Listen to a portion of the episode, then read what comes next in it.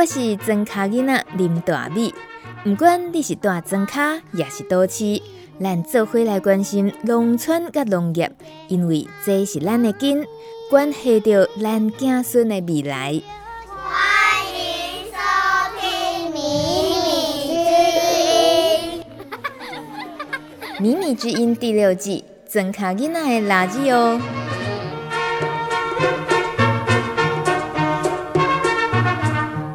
哟，来食好食的豆子鸡卵糕哦！宜兰的豆子好食，通人知。阿嬷的手艺一代一代传落来，咱家的豆子上花甘。毋过豆子配糜无稀罕，阮将豆子做成鸡卵糕，请你来鼻芳。毋免早有八圈。啥物拢免开。十月三十拜六下晡两点，伫三星庙；十一月初六拜六下晡两点，伫三关宫。欢迎大家来庙埕坐，啉茶配话，做伙听宜兰豆子的故事哦。豆子鸡卵糕来咯！赶紧来食看卖咧哦！有一天下晡，青沟村的三官宫庙口停一台货车，人真多，围伫咧遐，看起来真闹热。远远看就是伫咧卖杂货，行我一个看才知影是伫咧做豆子的展览，阁有请人食豆子鸡卵糕。讲是伫咧做深沟村的风土文化展览，有相片甲文字做解说。这个时阵，陈阿公是三观宫的老主委，伊嘛行过来看这个少年人是伫咧变虾米梦。来来来，阿公你来，咱当伫咧做豆子的盲测，就是选八种豆子，互你试口味，看你摇会出来，阮出的题目无？包括倒一罐有掺往来，倒一罐毋是伊咱人做的，抑阁有你上爱倒一味。毋过阿公，这内面有阿嬷的呢，有有恁太太的，你食会出来无？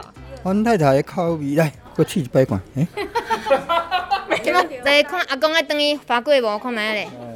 啊，决定啊。第一路，第一路，第一路，第一路无问题啊。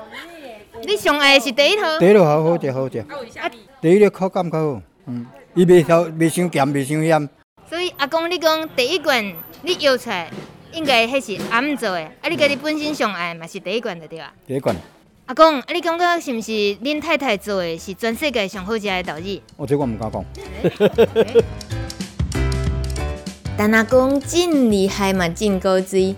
其实这场豆日的盲测活动哦，是米米之音今年甲在地朋友合作，透过文化部的村落文化补助计划，用一年的时间进行各种对在地农村人文的采访甲记录研究，以青沟村为主，嘛包括周边的金巷村甲来城村。有对宫庙的文化去了解的部分，嘛有拜访当清食堂，举办广播课，甲大家讲家己的故事，还阁有拄则听到的对宜兰豆子的研究，甲做盲测活动等等。计划整体名称就号做“深沟风土博物志”，深沟风土博物志。有人问我讲哦，奇怪，恁这个办活动的人，拢是为外口搬来的，而毋是在地村民，为什么有法度甲在地社区遮尔啊亲近，办这个活动真趣味，阁有意义。所以今仔日节目，大米要来为大家解答，介绍两位出头真济计划主持人，互大家熟悉。先来介绍林芳仪，伊是一位美国留学回来的动物博士。差不多八年前，甲伊的先生甲囡仔搬来宜兰种田，用科学的方式研究讲，毋免用农药，安怎会当互鱼仔平安大汉，卖互福寿螺食去。因翁仔某创办的农田里的科学计划真出名哦。欢迎方怡。深沟风土博物志，其实这个名字也是你想的，然后这个计划的缘起也是因为有你，才有这个计划执行了一整年，甚至于明年可能还可以有续集。所以你自己的那个出发初心是当时在想什么？呃，其实刚开始会想要做这个计划，其实是为了自己啦。因为嗯，大概从七八年前从台北搬过来深沟，开始做友善耕作。那刚开始一两年其实觉得很开心，可是你慢慢就会觉得，哎，好像自己的根没有办法往下扎进去，是因为你对这个地方的了解非常的少，那跟这边居民的互动也非常的少。所以，虽然说深沟在这几年一直是外界的镁光灯聚焦的地方，嗯，但是呢，都会比较聚焦在新移居者，他们来到这里之后，那运用自己本身的专长发展出来的新产业，嗯哼。但是，其实深沟这个本身原有的故事或是风土人情，并没有被看到。嗯，那当然问题就来啦，深沟的故事到底是什么？连我在这边住这么久的人，我其实都不是非常的清楚。嗯，所以我就在想说，哎，那是不是透过这个机会，我们可以去挖掘深沟过去的故事，以这个为基底，我们我我觉得我才能够再继续往前走，然后继续发展出新的东西出来。其实这个整个计划。最刚开始的初衷是为了解决我自己心里面的那个疑惑，对。可是你会有这个疑惑，我也觉得比较异于常人呢、嗯。会吗？因为很多移居者或许就是。就是忙着落脚安定，然后如果务农的话，务农的事情也超忙的很多，所以会在想到这一个层次的话，你你自己像是墨雨生态农业，你们你长时间在做的农田里的科学计划，这些会不会也都牵动了你，觉得要更认识在地这件事情啊？可能会有吼，因为其实最简单的，假设说来这边做友善耕作的人。你要种田、种水稻，你一定要知道你的水是从哪边来的。嗯，可是我们其实，在第三年就发现了，说，哎，我竟然不知道流到我们田里面的水，它的来源是哪里。例如说，我可能就会觉得啊，兰阳溪就在隔壁呀，应应该是这条大河。那无意间在跟村庄里面的陈阿公聊起来，才发现原来不是哎，因为。深沟这边百分之八十的灌溉水，竟然是来自于涌泉。嗯，那这件事情就让我非常的错愕，因为我来到了第三年，我才知道这件事情。嗯，然后一路追下去，也才发现说，哦，原来这边的灌溉沟渠的系统非常的复杂。呃，每块田可能相邻不久，不就是不远处的某一块田，它吃的水可能就跟我们完全不一样。那还有呢，每一条沟渠，因为它的来源不同，所以它的生物也不太一样。所以我会有这种感觉，是因为我们这几年举办了深沟钓鱼大赛，就是我们去做深沟地区的鱼类项的调查。嗯，那也才发现说，奇怪，为什么这种鱼只会在这里出现，不会在另外一个地方出现？嗯哼，那其实跟它的水系有很大的关联性。你刚刚提到初衷是为了你自己，但后来其实串联起来做出的，我们一起完成这些事情，这过程中也就跟了在地人有了这么多各式各样的连结。那我不太晓得你自己在想要这么做的时候，那要找团队伙伴，你那时候执行的计划，你会想说应该要怎么样找什么样的人来帮忙一起协作这件事情？你当时的思考又是什么？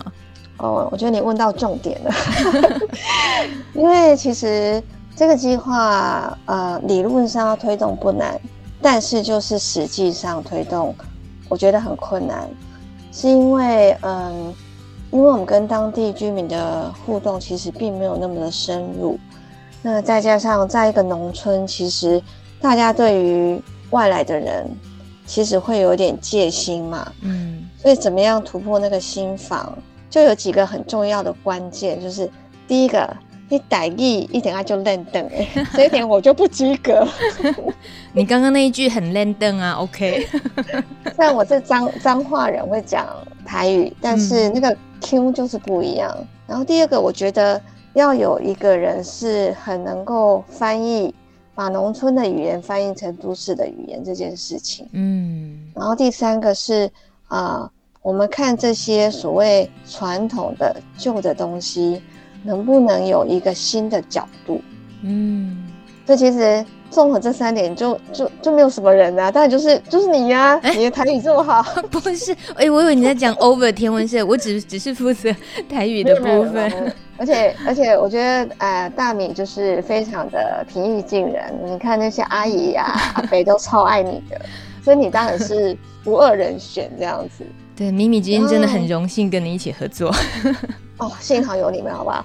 然后 Over 确实是他是一个非常好的转译者，嗯，哎然后加上他真的是太无厘头了，他就会同样一件事情，我们都在现场，可是他看到的东西就是不一样。对，天文社，对对对，所以我觉得，呃，那时候我就当然就很考虑找你还有 Over 一起来，嗯，一起来做这样的计划。那当然，我觉得哈，整个计划老实说是一个滚动式的调整，因为我后来觉得我们真的太天真了。嗯，在那个起初去报告的时候，你就说哦，我们要办什么什么样的活动啊，什么什么。但是我后来发现，我们根本就是跟着整个村庄的节奏在跑。对，所以。对对对，你也可以理解，例如说宫庙就是二十周年庆就在那个时候，嗯，然后豆腐乳就有它做豆腐乳的季节跟时间，嗯，所以我后来觉得做这样的计划其实，呃，很难是一个既定式的，就是我们事先就计划好，而且中间还有疫情搅局，对对对，所以我后来觉得我们蛮厉害的是，我们可以去做那样的调整，那就等于在追着这个村庄的节奏跑的当下。我们自己也融入了那样的节奏，嗯，哦，包括说怎么样在村庄做这些活动，其实后来想起来都有一些美感。例如说，我就觉得，呃，在做声音工作坊的时候，助教就是雪清跟诗涵，嗯，开着车去把阿公阿妈载过来这件事情，是非常的贴心，嗯哼，嗯哼，对。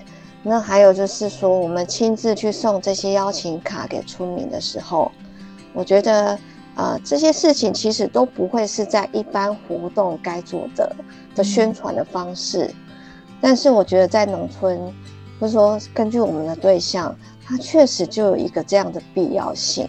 嗯，像是活动发表，我们想跟村民还有或者外来的都市的观光的人分享，但我们还是得去，应该要去照会知会一下在地的，像村长啦、总干事啦。然后宫庙的主办的主委啦等等，也让他们会觉得说，诶，这个活动内容大概是什么？他也可以揪一下在地的村民一起参与之类的，就不是只是我们自嗨的一个活动。对，是的，我觉得这跟以前可能就是纯粹办活动，对外面的人办活动这件事情，其实啊、呃，那个落差还蛮大的啦。嗯嗯，那你像是。看到我们豆腐乳的一系列的访谈啊，然后我们这次也还包括你刚刚提到内城的长辈，我们带他们参加声音培力工作坊，这个摄入到我们生活在农村里，农村的人怎么过生活，农村的长辈的长相，他们的背景故事，我们都是趁着这样子有有了进一步机会去了解。所以对你来讲，你有什么特殊的印象或观察吗？嗯。先讲那个长辈参加的声音培力工作坊这件事情，其实我觉得这个工作坊是以一系列就是三堂课来进行。我觉得真的人就是需要时间去互相熟悉，才会讲出真心话来。嗯，像我那时候印象蛮深刻的，大概有两件事情，一个是最后一堂课有一个阿妈说，诶，她突然觉得。从你播放出来自己的声音，嗯、听起来很像是他妈妈的声音。对对对。对，那时候其实有点感动，嗯，就觉得说，哦，他突然从听到自己的声音，想到他的妈妈，啊，我就觉得，哎，好像我们有对他做了一些还不错的事情，嗯，那其实有一点小感动，嗯，我也是很意外，你也是哈，嗯，他就突然这么说，对，那还有一件事情，其实是。我们其实都不太知道这些村民们，村民们对于一些外在议题的感受。啊、呃，例如说，在整个过程当中，他其实呃，大明就要他们介绍自己的内城这个村庄，嗯、那讲到最后，他们就讲到反矿、反开矿这件事情。对，对，那其实这件事因为争议性比较大，其实不太熟的人，他也不太会跟你讲这件事。嗯，所以这表示他有一点突破他的心防，把你当自己人。嗯，那还有同志议题这件事也蛮有趣的，就是，嗯，我们觉得村庄的人应该都蛮保守的，嗯、可能就会比较难去讨论这件事情。但是过程当中，你就会不管同意或不同意，都是一个意见的表达嘛。嗯，那但你就看到他们会表达自己的看法，例如说有阿姨觉得哦，真是太赞了，支持鼓励。所以有人觉得说，嗯，这个好奇怪，这样子。嗯，嗯，那接下来就是豆腐乳。豆腐乳其实我觉得更有趣。嗯哼，以前因为常常看人家农村在办活动啊，好像都会那种二三十个人的活动，然后一起来弄。所以你本来也觉得豆腐乳应该是一个农村合作互助的一种方式来制作出这个产品出来。嗯哼，所以我们在整个访谈的过程当中，我就突然意识到。不是啊，这个是隐藏版的农村竞技赛。对，对，其实大家就互相在角力，然后也不太想要，有点。叠对叠，不想把自己的秘方跟别人说，嗯，大家都觉得自己的是囧和假哎，所以这也是我们其实我们想象中的东西跟实际农村的现况其实是是不一样的。对对，感觉要试图再扭转回来，因为豆腐乳真的是个好东西。哦，对啊，没有错。嗯。再来，如果提到像是我们最后田文社，他把豆腐乳的盲测，然后还有整个我们呃深沟风土博物志的一些资料，我们做成了行动车发表。其实我真的可以感觉得到 Over 的那个创作爆发力，所以在最后两次的宫庙的发表的时候，也吸引了很多在地的跟外来的人的注目。那你自己？其实我相信你当时的初心呐、要做这个计划是没有想到行动车这件事，没有想到最后它会变成这个样子吧？对啊，这个整个计划其实根本就是一直在出乎意料的。不 不过我觉得也蛮好的，因为它也是在一个我们渐渐采访的过程当中，然后慢慢去思考说这些东西，其实我们真的挑战了一个非常难的事情，因为其实当你的对象是。固定的时候，其实你可以针对对象去很专注的设计，怎么样吸引他们来，然后模式是什么。可是我们这个计划其实最难的，我觉得是它有两个面向，一个是对内，就是对于村里面这些人，然后另外一个是我们希望扮演的是一个媒介桥梁的角色，希望这些活动也可以吸引到对深沟。有兴趣的都市人来参加，嗯，这真的是最难最难的一件事情，就是万一做不好，就是两面都不讨好，嗯。可是我觉得，呃，OFO 真的太厉害了，就是，呃，我记得我们行动车的构想，其实是在市其中视察的时候提出来的，嗯，对，因为我们就当然是讲的是对村里面的来讲，当然就是要在他们熟悉的空间嘛，对，就是庙口。可是庙口其实很不容易办活动，因为你要搭设那些帐篷啊、桌椅设备，又有一点觉得好像会不会办得太过太隆重、太大，然后会冒犯到神明这样子。嗯。所以我觉得行行动车的构想很好，因为就是反正就开去弄好，然后结束之后再。在开走的，而且我觉得行动车的构想也是起源于农村很多那种卖东西的行动车。我不知道你有没有看过？有啊，我们家住家这边也都有啊，那个被卖菜啊，对，衣服的、面包的都有。对，那其实也是我我我们其实之前在讲的是，我们怎么样用农村居民熟悉的模式来来深入他们这样子。嗯，所以我觉得很棒，就是 OVER 这个想法其实非常的厉害。我们节目一开始的时候就有听到那个后上桃广播车在进行宣传，邀大家一起来参加。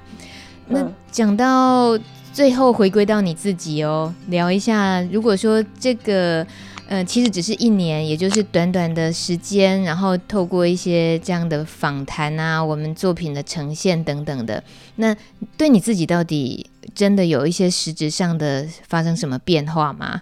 嗯，我觉得这有几个层面的东西啦，一个是我自己，我就会觉得你你真的会有更融入这个农村的感觉。其实啊，要怎么样才是一个村的村民，其实有不同的。每个人有不同的定义，嗯，那但是我觉得说，当你觉得你越来越喜欢这个这些村民，然后他们好像也越来越知道你是谁的时候，嗯哼，那其实就有真的就会有一种被啊、呃、算是接纳的感觉，嗯，那你也会有一种就是人家来深沟村，然后可能就说啊，这里哪有什么好玩的？的时候，你就跟他说，哦，你就不懂了。这里好玩的地方可多，就是有一种感觉上已经自己会站出来为这个地方辩护，或者是说讲解介绍的时候，就代表其实你跟这块土地的连接是越来越深了。嗯，对，这是我个人的部分。嗯，然后另外一部分是我觉得蛮棒的是跟伙伴之间的合作啦。嗯，因为以前都会觉得说大家其实都比较是各做各的事。嗯，可能有说你你像大米的专长就是在广播嘛，嗯，然后 over 可能就是书写这一块。那但是当我们用三个串联起来的时候，我觉得我们视野其实会更开阔。嗯，例如说我可能本来是做生物的、农业的，可是我慢慢的发现这些环境就是风风土，其实跟人文是离不开的这样子。所以其实。呃，这对我来讲就是一种合作，你会惊讶于那种合作的“一加一等于三”这种感觉啦。嗯嗯嗯，对。最后其实是在想的是最实际的事，嗯、呃，来农村啊，其实大家可能都觉得只能只能务农，但是你你会知道说，你会想要做更多的事情。那当然，我希望说这些事情除了对农村村里面的人好。那之外呢，我其实更实际的是想，这些这么有趣的农村生活，或是农村的特色，它可不可以转为某一种形式的商业模式？嗯，可能就是大家现在大家讲的地方创生这件事情。嗯，所以像豆腐乳，然后像呃声音工作坊这些挖出来的在地的故事，我们可不可以看用？当然还在一个摸索的阶段啊，可以用什么样的方式把它转化成商业？例如说，我觉得像我们这次做出来的两两集《深沟风土博物志》，它的内容就非常的丰富。嗯。那我们觉得像这样的一个在地的刊物，也可以用贩售的方式去增加一点收入。嗯，对，这某个层次来讲啊，就是它等于算是一个。啊，农村跟都市的媒介这个刊物，那同时如果说它又能够带给我们一些实质上的经济收入，那就更好啦。嗯哼，哎、欸，后面这个语气令人充满了希望跟振奋，那就更好啦。因为这个饭在这里要赚钱，真的还蛮辛苦的。对，我们也不能只是讲着风土，结果自己吃土。对对，所以啊、呃，等于说这个文化部的计划算是一个养分啊。嗯，那我们可以去。发展出啊、呃、一些未来，或许可以继续再去细腻化一点，然后就可以变成是一个商业模式，或是商品或服务这样子。嗯。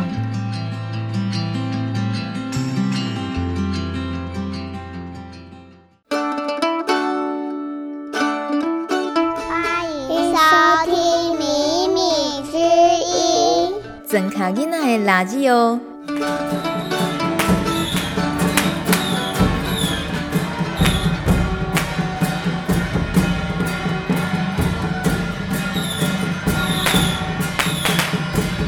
听到的这是三关公二十周年庆庙会现场非常热闹的声音，因为是二十周年，所以有一整个礼拜的庆祝活动。不过今年在庙会活动上出现一个奇怪的摄影师，他常出现奇特的拍照角度。他就是我们第二段节目来宾，也是深沟风土博物志计划的另一个伙伴，田文社社长林新启，绰号 Over。天文社的图文说故事非常有魔力，粉丝众多，我们就不多做介绍了，直接请问社长，你自己生活在农村那么久，然后透过一个庙庆的活动，会因为这样而改变了你什么原本对在这个村子生活的一些看法吗？还是有什么意外发现吗？我觉得那些长辈意外的有活力。哎、欸，对啊，平常几乎。大部分他们都坐在庙口嘛，然后平常最常看到就是他们坐在那个庙前面的桌子那里喝茶，嗯，看电视聊天，然后透过宫庙的庙庆活动，他们全部都忙得团团转，是吧？对啊，而且他们是会激动的，什么意思？就是一大清早，大家在那里，嗯，可能说要接神明到轿子上，是会很很兴奋，这样跑来跑去。你真的是一个超级外行的眼光在看公庙活动，什么叫做接神明，然后跑来跑去？我们这个要是对于一些庙宇文化有研究的文史工作者，听到这里应该直接转台了。请问你有没有更深度一点的对于这次庙宇活动的认识呢？除了看到，有啦，其实透过你的报道，我们都知道超深入的啦。但是在你个人的。那个表达里面就显得可爱很多，就是跑来跑去 啊，因为刚好我的角色就是一个对这些事完全不了解，然后突然进到这个场域的人。嗯，我一直是扮演这样子的角色啊。对，而且我觉得主委啊，三关公主委也是有一点那个太冒险了，就是他根本也不在意你到底懂不懂宫庙文化。然后就派你要全程记录，所以你的眼光、你的镜头底下到底拍到了什么？那些应该也不是一般，呃，我们会说他们本来在做宫庙记录的那个风格，也是完全不一样。但就我来讲，我看到的啊，我是觉得你拍的真的都很好看，大概就是。因为以前我自己农村长大，妈妈啦，我们乡下地方也会看到很多照片，几乎都是大堆头，就大合照啦，或者是比较远景的那个这些动态的，然后呃神教的进行什么这些。可是你有很多你自己非常独特的视角，会 zoom 这样吗？非常近拍的，然后拍很那个特写的，所以。这些东西在你自己那当时的眼睛里面看到跟那个触发的，你自己应该有很多惊吓的时刻吧？对于你看到的东西，哦，对啊，像那个主委就会指定我说一定要拍所有人念经的照片，诵经啊，诵经，诵经的照片哦，嗯，然后那个拍起来就是每一天每一场都一样，只是换衣服。所以，我就会跑去拍一些道士在旁边偷偷换衣服，或者是他们因为发现忘记买猪肉，在那边大呼小叫的照片。等一下，这个都公布在天文社吗？我怎么没看到？好像有些没有哎、欸。哎呀，麻烦你公开隐藏版啊。其实有一天忘记准备猪肉了，嗯，然后他们就一堆人在那边很紧张，最后是跑去陈阿公家的冰箱。挖了一条三层肉出来，然 后那个袋子还结霜，这样子，这太精彩了！这个部分我就拿去拜了。你意思是说你追到了阿公家的冰箱啊？对啊，哇一路跑进去，没看过人家在这样做宫庙记录的，但这个都比较生活一点，比较真实面的东西，的确。嗯还有那个放鞭炮啊，那个宫庙绕境的时候最可怕的一个声响就是不断不断的放鞭炮。那你又要拍照，你那时候有没有很惊吓过度？我没有啊，因为他们是用鞭炮机。哦，电子的是不是？对，他们是用一个遥控器，哦，然后上面你可以选择各种不同的模式，所以路上其实是没有真正的鞭炮，很少啦。嗯哼，只有在大路口的时候，或者是要进庙的那一刻，嗯，沿路的那种常规的小鞭炮，全部都是用机器放出来的声音，好特别。那不就是一直重复的按某一个按键，就嘣嘣嘣嘣嘣嘣嘣，不就是这样而已吗？就是要看。掌握遥控器的那个阿伯的喜好，为什么？看他想要放哪一种鞭炮啊？鞭炮声还有分吗？有，它有很多种，就有十二个按钮。第一个是快速鞭炮，第二个是急速鞭炮，然后有正常鞭炮加雷响，还有三声雷炮、三声风炮。然后像这个阿贝，他应该是特别喜欢急速鞭炮，因为那个急速鞭炮的键都已经被按到歪掉了，他按的很激动。你有没有问他什么情况他会选择按什么键？我没有问呢、欸，因为我那时候看他在那里放炮，然后拍打的时候，他脸上就露出满意的笑容，心满意足，觉得今天很享受的笑容。对，我觉得应该要有一定的地位才能拿到这个遥控器啊。他是遥控器的主人，全程都有他掌握宫庙出巡的进行节奏。好，那个社长回归那个比较我们文化层面好不好？毕竟我们是一起做的深沟风土博物志。我知道所有最精彩的，其实都是你透过照片还有文字在天文社粉专跟大家有分享。那如果对你自己身为在生活在农村的人来讲，这样的宫庙文化对你的影响是什么？就是有参与过、有过比较深度的了解之后，对你生活在农村会有什么具体影响的地方吗？哦，像前一阵子啊。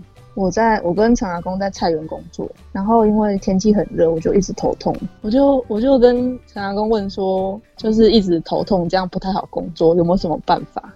结果他一开始，他一开始就建议我说，可以吃那个，他有种山苦瓜，然后他把山苦瓜请阿木晒成干，然后用那个泡山苦瓜茶。他说那个可以退火，也许可以试试看。哦，然后后来。我就我就喝了嘛，因为我喝了还是没有用，我就又去问陈阿公说有没有别的办法，结果他说不然我们去问三官大帝好了。猛行较快，怎么问呢、啊？阿公帮你问，他就带我去拔杯啊。三官大帝吼，要伊即马有去弄着，比方说伤落头部，过年无治疗啦，哦啊，甲即马疼，即马疼啊，即马三官。是要用去什么办法啊来甲处理啊？哦，啊，从安尼小地主搁在你面前啊来配合，哦，啊来用一个什么咱一个茶头啊，哦，还是讲药粉安尼，哦，啊来互伊即个治疗即个过年的即个头壳疼安尼，安尼好无？安尼会使，哦，啊小地主甲相关注的亲戚啊来配合来清洗安尼，来甲治疗安尼，好，好辛苦。然后接下来阿公就说啊，那请三官大帝赐给我灵感，让我可以问出可以医治这个头痛问题的方法。嗯哼，就阿公就开始开菜单哦，他是走食补路线。嗯，那什么炖猪脑啊，什么什么炖鸡啊，他就一直开一直开。然后三官大帝都跟他说不是。你意思是说阿公说是不是要吃这个才会好？然后问三官大帝哦，对。哦，那时候心里就想说，阿公，其实我知道原因，其实我知道头痛的原因。你竟然敢糊弄阿公？你知道原因是什么？因为跟陈阿公工作，就是从早上七点一路做到十一点，然后下午两点做到六点。你想之前在夏天那种天气下这样做，谁不头痛啊？所以你是想要找个借口要休息，对。但是阿公觉得你要吃药，问三观大帝。他其实一开始也不是找吃药的方法，嗯，是我后来实在看到阿公没有食谱可以开了，我就提示阿公说，不然问问看三观大帝要不要去看西医。我觉得你会被三观大帝帕卡称，这样糊弄他们。后来就没有头痛问题，因为天气就慢慢转凉啊。但转凉之后，阿公就自动延长工作时间到十一点半。你不要透过我们节目在抱怨阿公工时长，你他完全不符合劳基法。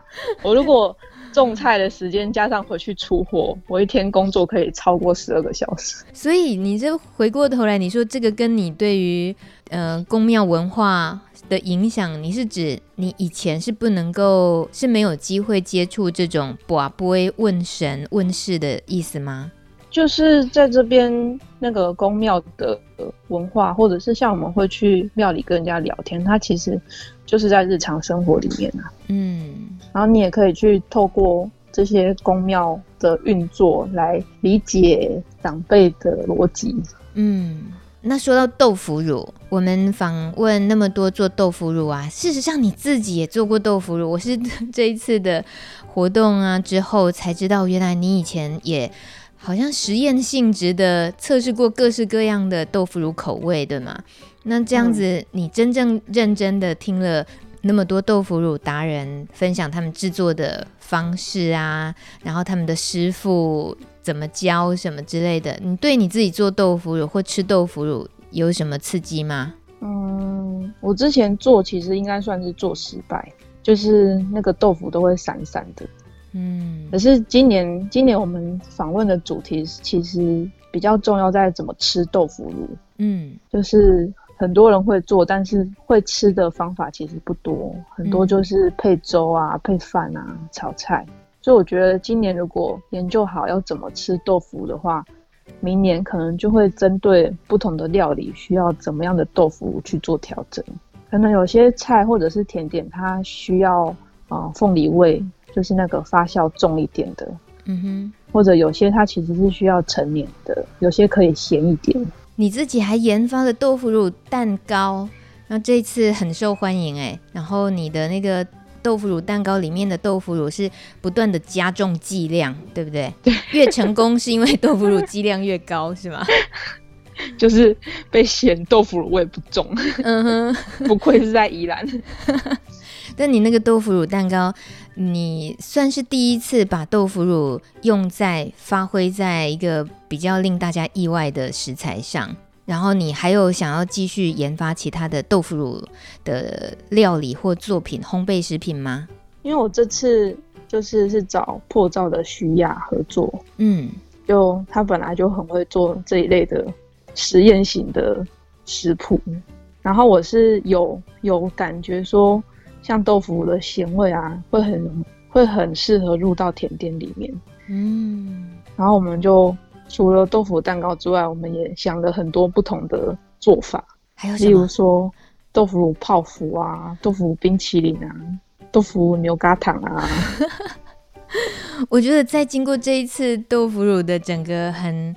很详细的理解跟各式各样豆腐乳品尝之后，你刚刚讲的这些甜点，我都变得非常有兴趣尝试。都可以想象的。对，否则以前如果停留在啊西点西咸，然后只能配粥的话，很难想象你把它发挥在泡芙、冰淇淋，呃，有什么好吃？No No No No No No，一定很好吃，只要是好的豆腐乳的制成。然后很有让它散发自己自然风味的话，这样发挥真的很棒，很期待。啊、嗯，它是一个味道很丰富的咸味的来源。嗯，对。那我们最后那个行动车啊，做豆腐乳盲测，你把它设计成一个年轮、嗯、八格式的小小一球一球的豆腐乳，然后大家去做盲测。然后你还设计了一张问卷嘛？问了呃哪几款是有。凤梨的，或者是哪两款是成年的豆腐乳等等这些题目，我觉得整个大家参与的过程是真的好认真的，就会投入进去，感觉那个年轮像是一个 一个魔法一样，也会把人家吸进去，然后开始很烧脑。嗯、大家玩得很开心。那你这个设计者，你觉得自己这样设计有没有很成功？有没有很满意？啊、盲测不是你坚持要做的吗？哎、欸，我说盲测要游戏，没错，我喜欢。可是你把它设计成一圈，然后又设计题目，哦，我觉得这个豆腐乳年轮的盲测的设计算是很很出色，很有创意啊。你知道为什么要设计成这样吗？为什么？又怕我，我怕我们现场吃一吃，自己忘记答案，跟人家讲错。原来是要补足自己的缺陷。我现场只是想要尽情的欣赏大家苦恼的样子，不想要太忙，所以才把它做成试题纸跟答案纸。哦，原来原来。我带人来，你带人来哈？带人真爱食甜，所以今仔日豆子有有合你口味无？有哦，有甜呢，袂死咸，袂死咸哈。你上喜欢的是二号金凤节，迄三星庙，阮家的一个阿姨。高呢？嘿，你介意这个口味是？嘿啊，阿姨的，没要讲，伊伊迄个豆乳的味袂袂袂足重的。嘿。啊，你今年三十三岁，平常时啊，敢有伫食豆子？无呢，就罕在食的。嗯。安尼雄雄一困啊，食五种，感觉安那？伊袂输迄种，就是澳洲伊毋是会食迄个做啥？气死！气死哦，嘿，就袂输即个，嘿。所以你有参加过起司的盲测是吧？是嘛无啦，嘿。啊，有当阵就会乌白买凊彩买落去食，嘿，啊，感觉咱导入可能嘛，袂歹食。对对对。现在这一位叫森森，二十四岁，这个今天留下的印象，对豆腐乳的印象会是什么？我我自己觉得豆腐乳吃起来有一种奶油的感觉，然后加上年代的那个不一样的差异，我就觉得豆腐乳真的是心路很广的的一个食物食材这样子。比起很多年轻挂可能觉得豆腐乳就是很咸的东西，配买的东西，你今天有扭转一些吗？有有有，我当初就是想说，就是我以前很少吃豆腐乳，一个原因就是因为啊，它看起来黑黑的啊，然后看起来就是味道很重啊，然后有些发酵的味道。但是，对，就是今年，然后慢慢吃比较多之后，才发现，哦，豆腐乳其实，尤其像今天的，有很多是很年轻的豆腐乳，那个感觉又又跟我之前吃到那种又很不一样，就是一种哇，原来豆腐乳可以这样，还可以那样 的感觉。可是真的，我是觉得很成功啊！你自己觉得呢？这个还不错啊。但我觉得我们可以给他们行前教育啊，什么意思？例如说，有一些可能是外地客吧，不是当地人，嗯、我们就可以先上一些豆腐基本知识。例如说，加了凤梨会有什么效果啊？啊、哦，加了米曲会有什么效果？在他们在他们下去试味道，嗯，他们比较可以。呃，更能够去分辨他们吃到了什么东西。嗯，有道理耶。这样，呃，获得得到的那个豆腐乳的知识也就更多了。那你的呕心沥血之作，也是随着这一次计划会推出的《深沟风土博物志》这个刊物，已经印出来了吗？嗯，印出来了。那接下来大家会是什么形式可以看到它？就是庙那边，我们当然都会，里面有被我们采访到的。一定都会直接送过去给他们。嗯，然后除了在网络上卖之外，我也跟永庆老板，就是三关公的主位，嗯，讲好说要在他的杂货店里面摆。哇，是哟，很适合哎，清高五车路靠的永庆干妈店那里。嗯，然后他说只要给我抽成都没有问题。给他抽奖是给你？给他赚。哦，当然要啦，寄卖嘛，是不是？对啊。可是会做这个，是因为就是我那时候去三关公跟拍他们绕境嘛，然后就有阿公问我说，这个照片他们要怎么看得到？嗯，然后我就说哦，我就帮他把手机拿出来，然后登录脸书，然后去田文社按追踪跟赞。你这样操作了几个阿公？你老实说，就是大家都拿手机围着我.我那时候就是三 C 小精灵。可是我按完之后，阿公又问了我一句话，说：“哦，这样子那个就会直接传照片给我，对不对？”歪腰。然后我突然发现啊，他把脸书当做赖了。对对。我发现说哦，不行，我一定要印成纸本。嗯。所以这一次的纸本啊，有个很。特别的点是，里面的字都是十二级字，比较大的意思，是大的字，就是一般设计绝对没有办法用的字体大小啊。一般设计绝对没办法，那你一般设计都是年轻人啊，他们大概用到十级字就觉得哦，再来就很丑了哦，所以用到十二级字对大部分的设计来说是一个破坏版面的行为。我本来还想要用十四级字。可是我发现不行，那简直整篇看起来都像标题，嗯，所以我就放弃了。我就觉得好啦，就十二级字吧。嗯哼，对啊，因为常常我们拿东西给长辈他们看，第一个是是那个视觉风格不是他们习惯的，嗯，然后再来就会说字太小，嗯哼，字太多，对，所以我设置就是字少，然后字大，照片清楚，对，对，已经印出来了是吗？印出来啊！而且我还做了一件事情哦，嗯，就是因为我们在脸书上会有一些 murmur，嗯，感觉不是这么适合给他们看到的，我就会把它用成六级字印在书上面。你意思说你还是坚持印，可是是变成字很小很小这样？你太坏了你！去拿超级放大镜来放大。我想他们就会自动略过那一团糊糊的字。心机好重哦！这本《深沟风土博物志》，欢迎大家 follow 天文社，反正到时候就知道去哪里索取啊，不是索取哦，这是要购买的啦。对，要购买的。对，总是要那个贩售一下，补贴一点经费来源，这样子啊。而且我们标题还是请永庆老板提的，他是麦克笔流哦，是，就是拿一支粗粗的奇异笔。我相信平常就很喜欢帮人家写春联啊，写红包袋啊什么的。原来我相信，因为是他题字的，所以你寄卖在他那里，他应该多少会帮忙行销一些，会吧？每个人结账的时候就说：“哎、欸，你哪白背几本？背几本？背几本？” 那个针对今年的这样子跟。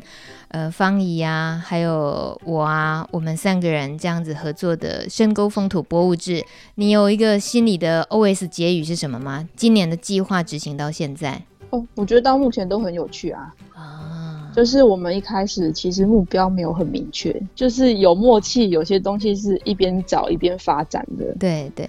然后在在我们的访谈或者是行程爆冲的时候，芳宜也很。很有默契的，没有阻止我们，就让我们这样放手做下去。像这次的印刷费也是爆掉啊，是，所以都弄到结案都很难结。嗯，他都毫无抱怨的，而且是坚强的后盾。